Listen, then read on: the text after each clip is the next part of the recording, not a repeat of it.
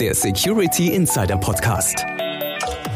Der Podcast für Security-Profis mit Infos, News und Meinungen rund um IT-Sicherheit. Und hier sind Peter Schmitz und Dirks Rocke.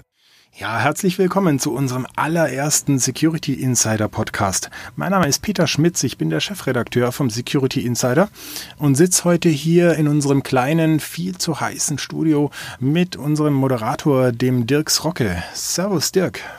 Hallo, Peter, grüß dich.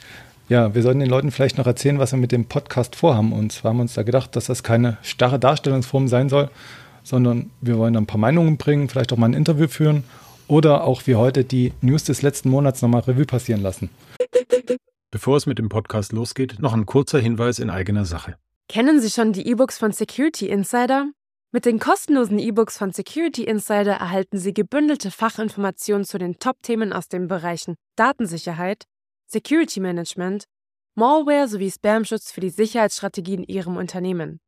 Eine Übersicht und den kostenlosen Download gibt es unter www.security-insider.de/ebooks. Ähm, ja, und dann gleich die Frage an dich. Was war denn das Thema im Juni für dich, was am meisten herausgestochen ist?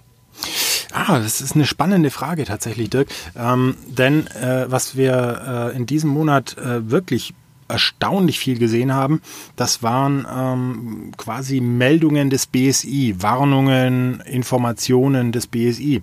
Und zwar hatten wir da zum Beispiel Anfang des Monats ähm, die Veröffentlichung der Sicherheitsüberprüfung der Blockchain-Technologie. Da hat das BSI also auf äh, die, die Blockchain-Technologie auf die Implementierung, die Sicher Möglichkeiten der, der Sicherheit in der Implementierung und in der Technologie selbst hin untersucht. Ist ein spannendes, äh, spannende Lektüre, äh, sind gute 100 Seiten diese Untersuchung. Wenn man das, ähm, äh, das Thema im Unternehmen hat, dann ist das auf jeden Fall was, was man sich mal anschauen sollte. Was sich auf der anderen Seite zum Beispiel wirklich jedes Unternehmen anschauen sollte, ähm, ist äh, das BSI hat jetzt vor ein paar Tagen äh, Konfigurationsempfehlungen herausgegeben für die sichere Konfiguration äh, von Microsoft Office. Das heißt, da reden wir dann von Word, von Outlook, wie man diese Systeme äh, sicherer kriegt, als sie aktuell sind. Und da geht es dann zum Beispiel um so Sachen wie mh, wie, wie, äh, wie Makros äh, im, im System genutzt werden oder dass man zum Beispiel keine ähm, HTML-Ansicht, äh, keine automatische HTML-Ansicht äh, haben sollte, weil damit eben Daten aus einer E-Mail zum Beispiel gleich verarbeitet werden. Das ist auch ganz spannend und nachdem wirklich in ja, fast allen Unternehmen in Deutschland in irgendeiner Form Microsoft Office eingesetzt wird, äh, sollte sich das sich wirklich äh, jeder mal anschauen. Zwei andere Sachen, äh, wo das BSI wirklich ganz explizit äh, gewarnt hat. Ähm, das ist zum einen die ähm, RDP-Sicherheitslücke Bluekeep, äh, die wir ja schon seit Mai kennen. Aber da hat das BSI jetzt nochmal ähm, aus aktuellem Grund äh, nochmal warnen müssen. Und wovor sie äh, auch ähm, erneut warnen mussten, äh, war vor Smartphones, die bereits ab Werk mit äh, Schadsoftware vorinstalliert äh, ausgeliefert werden. Also von daher, das sind so, ähm, was war, war für mich so das Highlight des, des Monats, dass wir wirklich vier große Themen vom BSI hatten. Das war ein ziemlich großes Highlight, du hast ja gar nicht wieder aufgehört. Was mir jetzt noch im Kopf hängen geblieben ist, ist das Bluekeep. Also diese Wurmlücke, die jetzt endlich auch einen Namen hat, wie das ja auch so oft ist in der IT-Branche. Ich habe mal nachgeschaut, was das bedeuten könnte und ähm, habe dann sogar noch ein Logo gefunden. Da sieht man dann halt so eine, so eine Festung, so eine blaue mhm. und Burgfriede. Also das Keep steht da in Englisch unter anderem auch für diesen Burgfried. Ja, und jetzt komme ich wieder ab und äh, freue mich über das Logo, aber worum ging es denn überhaupt technisch? Äh, technisch ging es um eine Sicherheitslücke, die im Remote Desktop Protokoll äh, entdeckt wurde. Und zwar, wie gesagt, schon im Mai im Mai ist sie dann äh, gepatcht worden durch, äh, durch Microsoft. Und ähm, das ist also eine, eine Sicherheitslücke, die vor allem in alten Systemen, ähm, also in Windows XP, in Windows Server 2003, Windows 7, Windows Server 2008 und so weiter ähm, zu finden ist. Und ähm, das ist wirklich eine sehr, sehr gefährliche Sicherheitslücke. Ähm, die, da, bei der ersten Betrachtung sind da so Erinnerungen an WannaCry wa, äh, wach geworden und man hat davon gesprochen, dass das potenziell äh, ein, eine neue Form des WannaCry worum es werden könnte, weil das Problem tatsächlich ist, dass diese Schwachstelle automatisch aus der Ferne ausnutzbar ist. Das heißt, eine Schadsoftware kann automatisch nach offenen Ports im Internet suchen, wo das RDP-Protokoll ähm, ansprechbar ist, diese Sicherheitslücke ausnutzen, wenn sie nicht gepatcht ist, und sich auf einem entfernten Rechner einnisten. Und ähm, wie gesagt, das, äh, das Ganze ist schon im Mai gepatcht worden. Und ähm, inzwischen ist es tatsächlich so, dass das BSI äh, die Entwicklung von Exploits für diese Schwachstelle ähm, entdeckt hat. Also in den cyberkriminellen Bereich, äh, Kreisen wird jetzt aktiv an einer Ausnutzung der Schwachstelle gearbeitet. Nachdem Microsoft jetzt natürlich auch ähm, Updates veröffentlicht hat für die älteren Windows-Systeme, machen sie ja auch nicht so oft. Mhm. Also was haben sie jetzt? Äh, XP äh, 2003 und dergleichen haben sie ja auch gepatcht. Genau. Ähm, das scheint ja schon eine gewisse Relevanz zu haben, auf die man dann achten sollte. Gibt es denn tatsächlich noch so viele Systeme, die jetzt nicht irgendwie geflickt sind, die noch eine Gefahr darstellen? Ja, also ich würde jetzt fast sagen, gib mal einen Tipp ab. Ähm, was denkst du denn, wie viele Systeme weltweit aktuell, also wir reden wirklich von Juni, noch verwundbar sind? Du machst mir Spaß. Jetzt ins Blaue rein, ein paar tausend? Ja, also da wären wir dann bei Deutschland. Also tatsächlich ist es so, äh, weltweit ist immer noch rund eine Million Rechner mit dieser Verwundbarkeit übers Internet erreichbar. In Deutschland sind das aktuell mindestens 14.000 Rechner, die mit dieser Schwachstelle erreichbar sind. Und mhm. das ist schon dafür, dass wir seit über vier Wochen einen Patch für diese Sicherheitslücke haben und Microsoft sich wirklich auch für die alten Betriebssysteme, für die es schon keinen Support mehr gibt ähm, und die man daher auch eigentlich überhaupt nie mehr einsetzen sollte, äh, hat Microsoft nochmal Updates gebracht. Und wir reden immer noch davon, dass äh, aktuell 14.000 oder mehr ähm, Systeme noch verwundbar sind. Das ist echt äh, nicht schön. Also an der Stelle nochmal der eindringliche ja, Hinweis an alle, die so eine alte Kiste nutzen. Updatet eure Systeme oder schmeißt sie gleich ganz raus. Jawohl, das kann ich nur unterstreichen. Wie schaut es denn aus mit neuen Systemen? Da gab es auch wieder ein Patch D. Was wurde denn da getan? Also da muss man wirklich jetzt schon fast sagen, wenn man den, wenn man den Mai Patch Day bedenkt, dann war der Juni Patch Day fast entspannt. Ähm, da gab es ähm, klar wieder für Dutzende Systeme und Subsysteme Updates und Patches, äh, auch mit Sicherheitslücken und mit Schwachstellen, die äh, potenziell ausnutzbar sind. Ähm, das, das vorherrschende war äh, eine Bluetooth-Sicherheitslücke in den aktuellen Windows 10 Versionen. Ähm, die hat aber lediglich zur Folge, dass sich die Bluetooth-Geräte dann nicht mehr mit dem Windows 10 verbinden können. Klar stecken da auch wieder mögliche Exploits dahinter, mit denen man dann ähm, erreichen kann, zum Beispiel, dass, äh, dass äh, potenziell Code auf dem System ausgeführt wird. Aber wir reden wirklich also im Verhältnis von der Blue Keep äh, Schwachstelle war das eigentlich im Juni relativ entspannt. Von daher jeder, der noch nicht dazu gekommen ist, die Juni Patches zu installieren, der kann eigentlich vielleicht noch mal gucken, ob er doch noch ein paar Mai Patches hat, die er installieren könnte. Okay, entspannte Sicherheitslage, das klingt ja eigentlich ziemlich relaxed.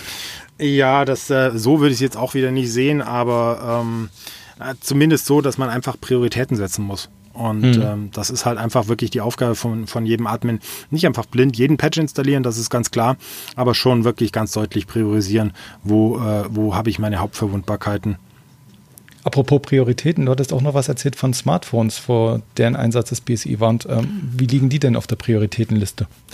Ja, es ist eigentlich ganz spannend, äh, muss ich wirklich sagen, denn äh, das ähm, BSI hat das schon mal im Februar gemacht und hat vor ähm, solchen aus China stammenden Smartphones und Tablets gewarnt. Und auch jetzt haben wir wieder ähm, auf Online-Marktplätzen ähm, äh, ja, sogenannte No-Name äh, Android-Smartphones entdeckt die so Namen wie Doji BL7000 oder Banggood M-Horse Pure One äh, haben. Und ähm, das sind tatsächlich äh, No-Name billig Smartphones, die im Bereich zwischen unter 100 oder gerade mal 100 Euro kosten und ähm, die wirklich ab Werk mit in der Firmware installierter Schadsoftware ausgeliefert werden. Und ähm, die ja, also mich hat es relativ erschreckt, wie viel, ähm, wie viele Systeme in Deutschland davon betroffen sind. Und man kann eigentlich im Moment nur sagen, dass äh, alle Betroffenen Glück haben, dass die Schadsoftware im Moment eigentlich nur ähm, Identifikationsdaten der einzelnen Geräte an den Command-and-Control-Server liefert und noch nicht Schlimmeres kann. Denn die hat eine Nachladefunktion, das heißt, die könnte ohne äh, weiteres zum Beispiel einen Banking-Trojaner ähm, nachladen oder einen Keylogger oder ein Bitcoin-Mining-System. Ja.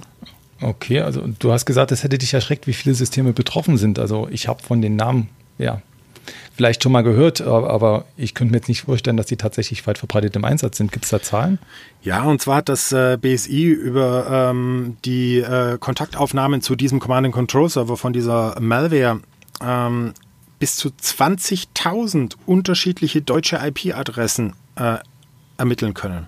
Das heißt, wir reden davon, dass sogar über 20.000 User in Deutschland mit diesen oder ähnlichen Geräten mit dieser Malware ähm, unterwegs sind, aktiv sind und ähm, ja, nicht wissen, dass auf ihrem System, auf ihrem Smartphone eine Malware sitzt, die ja, wie gesagt, alles Mögliche nachladen könnte. Die könnte auch ein, äh, ein, ein, ein, Tool nachladen, mit dem man die Kamera ausliest oder mit dem man die, ähm, das Mikrofon aktiviert. Das ist also wirklich, äh, das ist kein Spaß, vor allem, weil diese, diese Systeme bekommt man auch nicht so ohne weiteres sicher. Da muss man wirklich ja ein, ein neues, ein sauberes Firmware-ROM installieren, äh, wenn man Glück hat und der no chinesische No-Name-Hersteller liefert überhaupt diese Updates. Mhm. Das ist tatsächlich erschreckend. Das ist ein zentrales Kommunikationstool, mehr oder weniger. Ne? Man kann telefonieren, man hat seine Bankdaten vielleicht drauf noch als App, seine E-Mail. Wie viele Leute sich da aus vielleicht falsch verstandener ja, Sparsamkeit oder einfach nur Unbedarftheit sowas aufgeheizt haben, oder? Auf jeden Fall. Also das ist wirklich mal wieder der Punkt, dass ähm, man, man spart da manchmal einfach auch am, am falschen, äh, am falschen Ort. Heißt jetzt nicht, dass, dass günstige Geräte grundsätzlich schlecht sind. Ähm, ich persönlich bin tatsächlich nur eher der Meinung, also gerade bei Systemen, denen man sein gesamtes privates Leben anvertraut, ähm, könnte es sich durchaus lohnen, auf den einen oder anderen namhafteren Hersteller zu setzen. Dem hätte ich jetzt wenig hinzuzufügen. Ähm, was ich vielleicht nur sagen würde an dieser Stelle, das ist, ist immer wieder erstaunlich, ähm, wie schnell unser Hirn aussetzt, wenn wir dann irgendwie einen finanziellen Vorteil uns versprechen. Also sei es jetzt bei billigen Smartphones oder sei es bei sozialen Netzwerken. Äh, wir haben ja auch über dieses NIMSIS jetzt berichtet diesen Monat, mhm. wo man auch nicht so genau weiß, was es denn eigentlich ist. Also auf der einen Seite soll es ein soziales Netzwerk sein, auf der anderen Seite ist es eine Blockchain-Ökonomie. Und wenn man sich die Seite anschaut, sieht es auch irgendwie aus wie eine kleine Science-Fiction-Kirche. Und mhm. wie man die Nutzer da reinlockt, ist quasi erstmal klar. Die Kontaktmöglichkeiten zu anderen Nutzern, aber auch tatsächlich diese, dieser finanzielle Aspekt. Also sobald man sich da registriert, kriegt man für jede Minute einen NIM. Also das ist da diese Währung auf der Plattform. Da kann man sich dann zusätzliche Dienste ja, freischalten, beziehungsweise irgendwann perspektivisch soll man diese NIMs dann auch gegen reale Güter eintauschen können, also bei irgendwelchen ja, Discountern, Drogeriemärkten, was auch immer. Das ist zumindest angedacht. Ja, und die Betreiber von dem Netzwerk machen das natürlich nicht aus reiner Menschenfreundlichkeit, sondern die wollen auch ein bisschen was dran verdienen. Und wie machen sie das? Über die Daten von den Nutzern.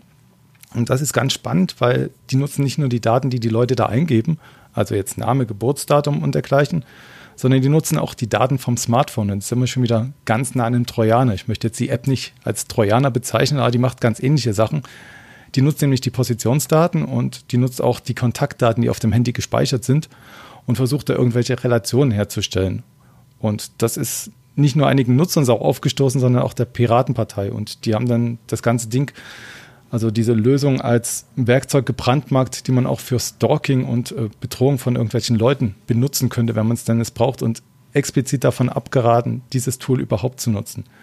Die Betreiber sind es natürlich wieder ein bisschen anders und reden von Missverständnissen. Kennt man ja, aber wenn man sich die ähm, Privatsphäre-Einstellungen beziehungsweise die Geschäftsbedingungen von denen anschaut, lässt sich halt nicht leugnen, was sie sich da für Rechte einräumen. Und das macht einen tatsächlich schon ein bisschen Angst und man sollte sich vielleicht wirklich überlegen, welche Dienste man nutzt im richtigen Leben.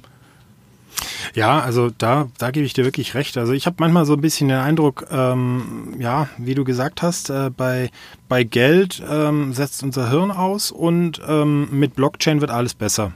Wir stehen da auch so, so ein bisschen schon bei einer fortgeschrittenen Entwicklung. Also wenn man zurückdenkt an die Jahrtausendwende, da kamen da die Cookies im Browser auf, wo man sich erstmal gefragt hat, was ist das, bis man dann verstanden hat, dass dann tatsächlich irgendwelche Webanbieter einen tracken und das wird ja immer ausgefeilt jetzt mit Fingerprinting von Browsern. Und ähm, es gibt da jetzt auch Leute, die sich da tatsächlich in der akademischen Welt damit beschäftigen. Kennst du zum Beispiel Shoshana Suprov?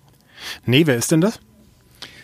Das ist eine Professorin für Betriebswirtschaftslehre an der Harvard Business School und sie beschäftigt sich mit der Art und Weise, wie Konzerne die Daten ihrer Nutzer ja, nutzen und auswerten für Werbung und dergleichen. Das hatten wir auch schon mehrmals beschrieben, beispielsweise erst Anfang des Jahres, als sich Apple mit Facebook und Google angelegt hatte, weil die halt mehr Daten abgezogen haben mit ihren Apps, als unbedingt nötig war. Und das Ergebnis war halt, dass Apple damals das Enterprise Developer Programm für die beiden ja, Internetkonzerne kurzerhand gestoppt hatte, mhm. beziehungsweise die entsprechenden Zertifikate ähm, zurückgezogen hat. ja, und jetzt geht es halt weiter. Ähm, jetzt legt sich Apple nicht direkt an mit Google und Facebook, sondern macht das mit einem Produkt und das nennt sich äh, Sign-In with Apple. Und das ist ganz ähnlich gelagert wie diese, ja, kennt man ja diese Schaltflächen, diese Single Sign-Ons von Facebook, wo man einmal draufklickt mhm. und dann für verschiedenste Dienste sich anmelden kann. Und mit Google geht es ja auch, wenn man da bei irgendeiner Fitnessplattform oder sonst irgendwas ist, klickt man einmal drauf, ist immer angemeldet. Das ist natürlich bequem. Aber auf der anderen Seite gibt man da den Konzernen natürlich auch die Möglichkeit, das Nutzerverhalten weitgehend zu tracken, beziehungsweise auch verschiedenen Nutzungsszenarien zu korrelieren.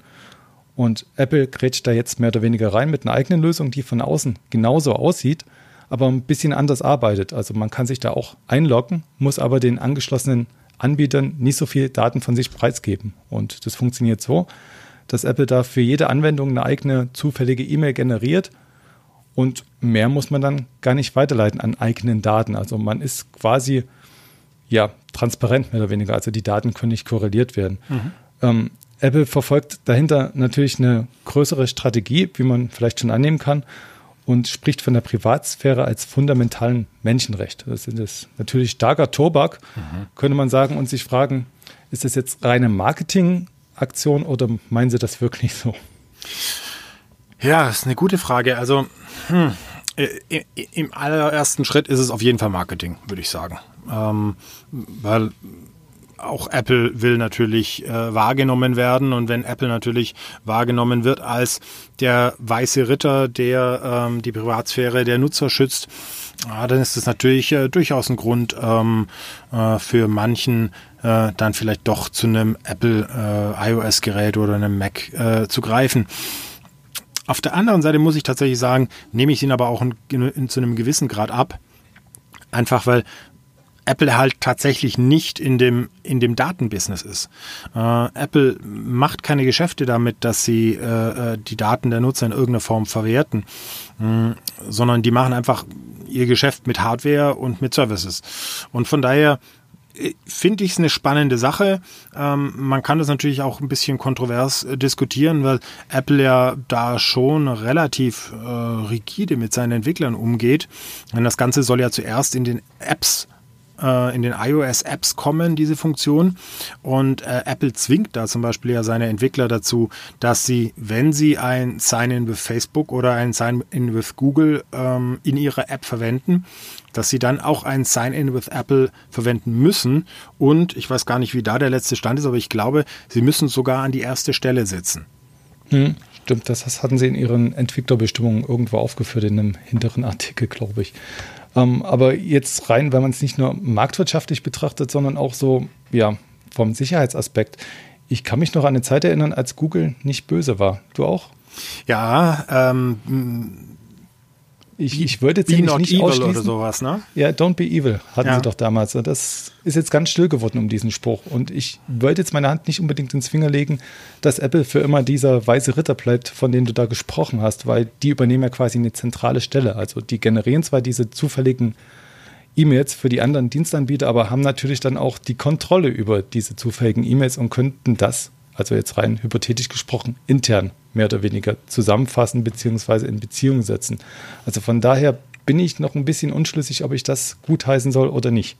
Da gebe ich dir völlig recht, das äh, wird man nie wissen. Ähm, man kann, sagen wir mal, aus den äh, aus dem Verhalten der letzten Jahre darauf schließen, dass Apple äh, das wirklich ernst meint, weil die haben sich ja doch schon mehrfach äh, auch mit dem FBI angelegt. Aber äh, eine Garantie für Datensicherheit ist das äh, natürlich in keinem Fall. Also mh, mm, im Zweifelsfall heißt ja nicht mal, dass Apple das bewusst machen muss. Es reicht ja auch, wenn man irgendwelche Schwachstellen in den Systemen hat, über die sich diese Daten dann äh, abgreifen lassen. Apple hat tatsächlich Schwachstellen? Ja, nur tu nicht so. Also klar hat auch Apple Schwachstellen. Äh, mit jedem Update, mit jedem Systemupdate werden äh, massig, äh, auch massig Sicherheitslücken ge gepatcht. Das ist gar keine Frage. Wir hatten jetzt erst im, im äh, Juni wieder äh, auch eine Meldung dazu, ich glaube von einem Forscherteam der TU Darmstadt. Ähm, da ging es um eine Sicherheitslücke in dem äh, Apple Airport, äh, AirDrop-Protokoll. Ähm, das ist ein Protokoll, mit dem man zwischen iOS-Geräten und Macs ähm, ohne Probleme äh, Daten hin und her schicken kann. Mhm. Und da war eine Schwachstelle drin zum Beispiel, mit der man diese Daten, die dort übertragen wurden, äh, auch abgreifen konnte. Ist natürlich nicht schön, wenn sich jemand dann zum Beispiel eine, äh, eine vertrauliche Firmenpräsentation ähm, von von seinem äh, von seinem Mac auf sein Smartphone äh, rüberschiebt oder umgekehrt und ähm, die dann unter Umständen von jemand abgegriffen wird, der äh, das noch gar nicht sehen soll. Mhm. Es ist jetzt natürlich ärgerlich, aber vielleicht noch eher zu verschmerzen, als wenn man sein ganzes digitales Leben an einer Stelle irgendwo speichert, oder? Äh, das auf jeden Fall. Also klar, man äh, da muss man sich dann halt auch immer überlegen, äh, wie verteile ich meine Daten besser oder ähm, halte ich sie lieber an einem Punkt. Äh, wenn ich Daten verteile, dann habe ich viele Stellen, an denen ich äh, entweder eine Schwachstelle habe oder natürlich auch erstmal einen Angriff verfolgen muss. Ähm, auf der anderen Seite kann man natürlich auch immer sagen, je größer das Unternehmen ist, je größer der, der, ähm, der Ansatzpunkt, desto besser lässt sich das auch schützen. Aber mein klassischer Fall ist zum Beispiel das Thema E-Mail-Server. Ne? Ähm, da äh, ist, ist an vielen Stellen noch viel zu tun und ähm, es wird zwar immer weniger, aber im Business zum Beispiel wird E-Mail ähm, immer noch äh, immer noch als eine der wichtigsten Kommunikationsformen äh, genutzt.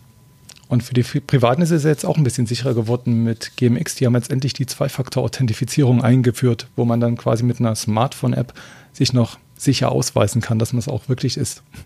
Das stimmt, ja. Also da muss man auch tatsächlich sagen, ähm, dass endlich äh, muss man wirklich ganz deutlich aussprechen, denn ähm, das hat ja wirklich äh, diesen sogenannten Promi-Hack in Anführungsstrichen von Anfang des Jahres gebraucht, wo viele persönliche Daten von äh, Prominenten ähm, im, im Internet veröffentlicht wurden, äh, dass ein Unternehmen äh, wie United Internet das GMX und Web.de als E-Mail-Services äh, bietet, ähm, endlich auch auf Zwei-Faktor-Authentifizierung setzt, weil das äh, wirklich, es ist kein, keine Silver Bullet, die alles super sicher macht, aber es ist ein wichtiger Schritt, mit dem man äh, E-Mail-Systeme sicherer machen kann. Und äh, ich kann es also wirklich nur jedem empfehlen, der entweder äh, GMX oder Web.de nutzt, ähm, dass er für sich äh, die Zwei-Faktor-Authentifizierung aktiviert. Das ähm, ist wirklich extrem wichtig. Und wir zeigen es ja auch in wirklich ganz einfachen Schritten, äh, wie das äh, umzusetzen ist. Mhm. Wobei wir uns da natürlich ein bisschen mehr an die Endnutzer wenden. Aber wir haben auch ähm, ja, Sicherheitstools für Unternehmen vorgestellt diesen Monat. Und zwar hat das der Thomas Joos übernommen. Der mhm. hat sich äh, mit dem Datenschutz beim Windows Server 2019 beschäftigt. Und das ist so ein ja, fundierter und umfassender Artikel geworden, dass ich mir tatsächlich ausgedruckt und vor meine Nase jetzt gelegt habe, um da überhaupt was erzählen zu können. Das ist wirklich harter Stoff für Administratoren. Und zwar geht es darum, wie man Daten in VMs besonders schützen kann. Es geht darum, wie der Windows Defender Advanced Threat Protection in Windows Server integriert wurde. Und es geht um Privileged Access Management, also um ja, die Art und Weise, wie man Administrationskonten ja so ja, gestalten kann, dass sie nicht mehr Rechte besitzen, als sie unbedingt haben müssen. Ähm, Keyword, äh, Schlagwort ist dabei Just Enough Administration, also nicht mehr Rechte tatsächlich, als die dann brauchen. Mhm. Und wenn man jetzt denken könnte, da ist es zu Ende, da geht es erst richtig los. Dann zeigt er noch, wie man seine Daten in SharePoint und Exchange speichern kann und das auch so machen kann, dass nur berechtigte Personen auf sensible Informationen zugreifen können. Also seien jetzt Bankdaten oder Sozialversicherungsnummer oder dergleichen. Dann hat er immer noch kein Ende gefunden und äh, erzählt noch was zur Containertechnologie. Und das ist tatsächlich interessant, äh, weil nämlich die Containertechnologie ähm, ja, wesentlich mehr Sicherheit bieten kann als herkömmliche Installation von virtuellen Servern. Also das. Mhm.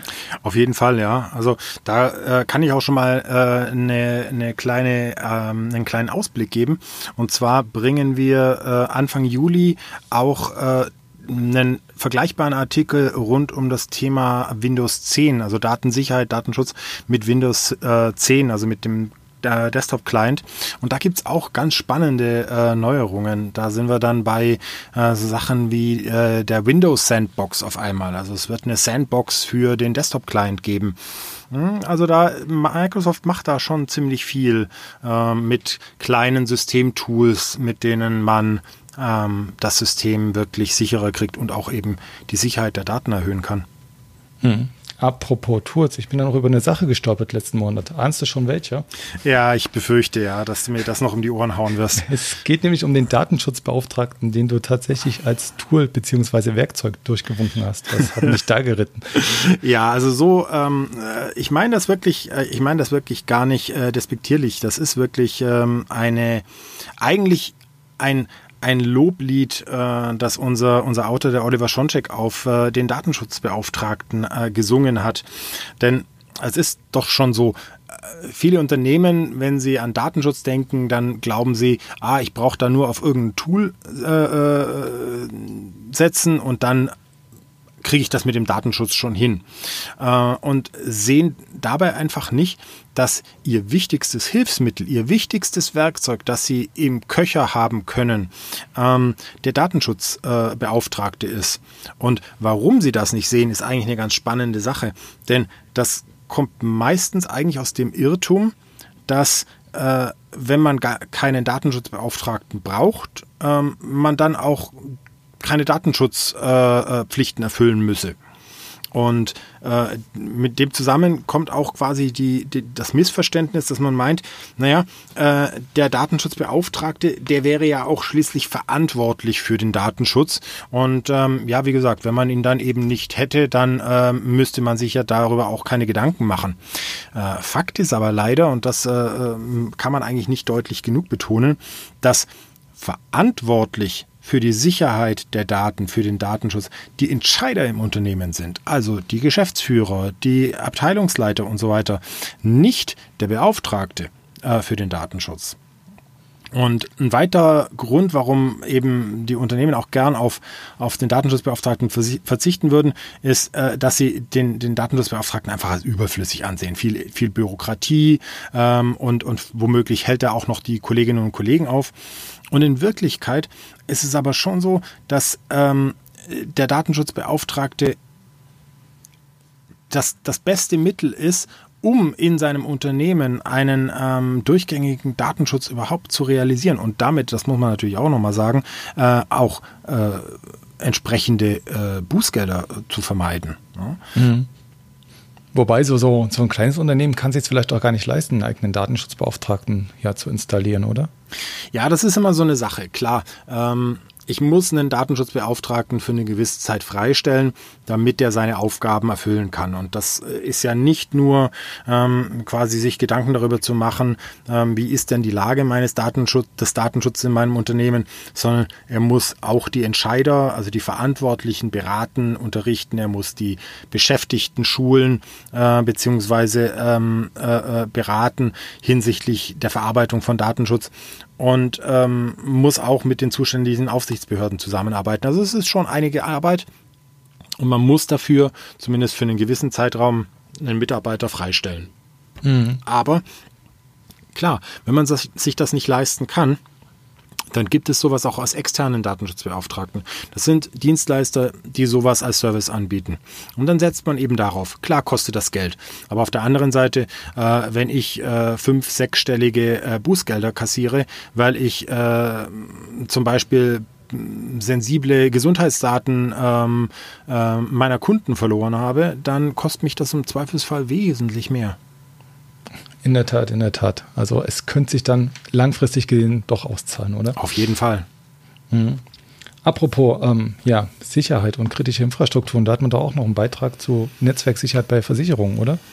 Ja, ähm, da muss ich allerdings tatsächlich sagen, da kann ich wirklich nur ganz grob anreißen, äh, worum es da ging, denn äh, das ist echt ein komplexes Thema. Ähm, wir haben ja da vor ein paar Wochen schon mal äh, einen ersten Beitrag über ähm, das Thema Netzwerksicherheit äh, im Bereich ähm, kritische Infrastrukturen, Wasserversorgung gebracht mit den Berliner Wasserbetrieben. Und wir haben uns diesmal ähm, quasi den äh, Sektor Finanz- und Versicherungswesen äh, angeschaut im Bereich äh, der kritischen Infrastrukturen und uns da auch mal angeschaut, ähm, äh, und uns vor allem mit einem Experten unterhalten, und zwar dem ähm, Dr. Rainer Sommer, äh, der ähm, äh, Branchenvertreter für die Finanz- und Versicherungsbranche im UP Kritisrat. Ähm, das ist war. auch eine göttliche Abkürzung. Kritis was? Erkläre ich dir gleich nochmal. Aber ähm, was, was ich ganz spannend fand, war wirklich, ähm, er hat, äh, der Herr Dr. Sommer hat darüber gesprochen, welche Probleme es zum Beispiel gibt, sich mit anderen äh, Versicherungen abzustimmen, wenn es um das Thema Sicherheit geht. Denn es ist klar, wenn es um Sicherheitsrisiken geht, dann muss man sich untereinander am besten austauschen. Denn ähm, wenn der eine von einem potenziellen Sicherheitsrisiko erfährt, dann sollten das auch die Mitbewerber wissen, ähm, damit die dann darauf reagieren können. Aber wie gesagt, das sind natürlich alles immer noch Mitbewerber. Das heißt, man möchte die natürlich auch nicht zu genau wissen lassen, ähm, was man denn hier gerade zum Beispiel an neuen Geschäftsfeldern plant oder ähnliches.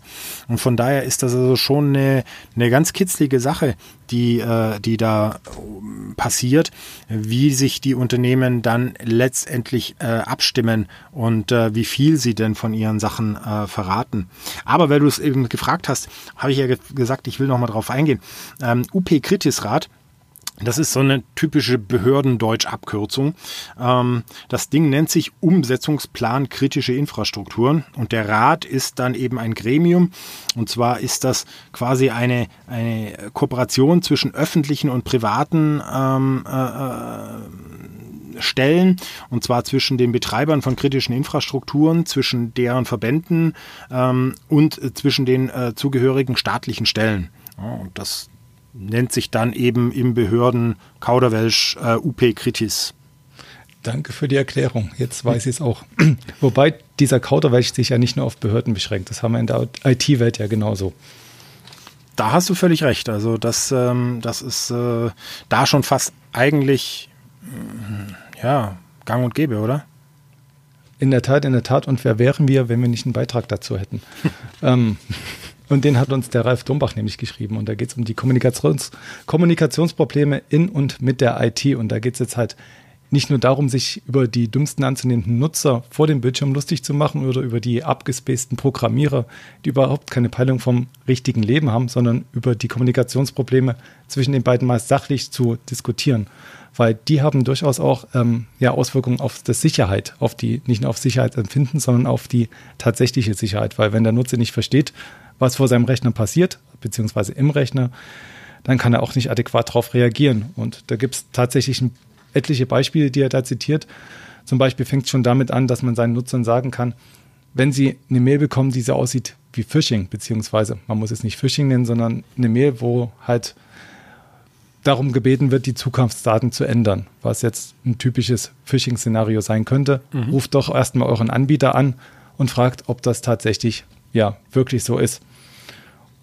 Also das wäre jetzt zum Beispiel ein ganz eigener, einfacher Ratschlag. Oder mhm. dann hat er noch die Feder kurz ähm, sich angeschaut. Ähm, ich sag mal Feder 550. Sagt dir der was?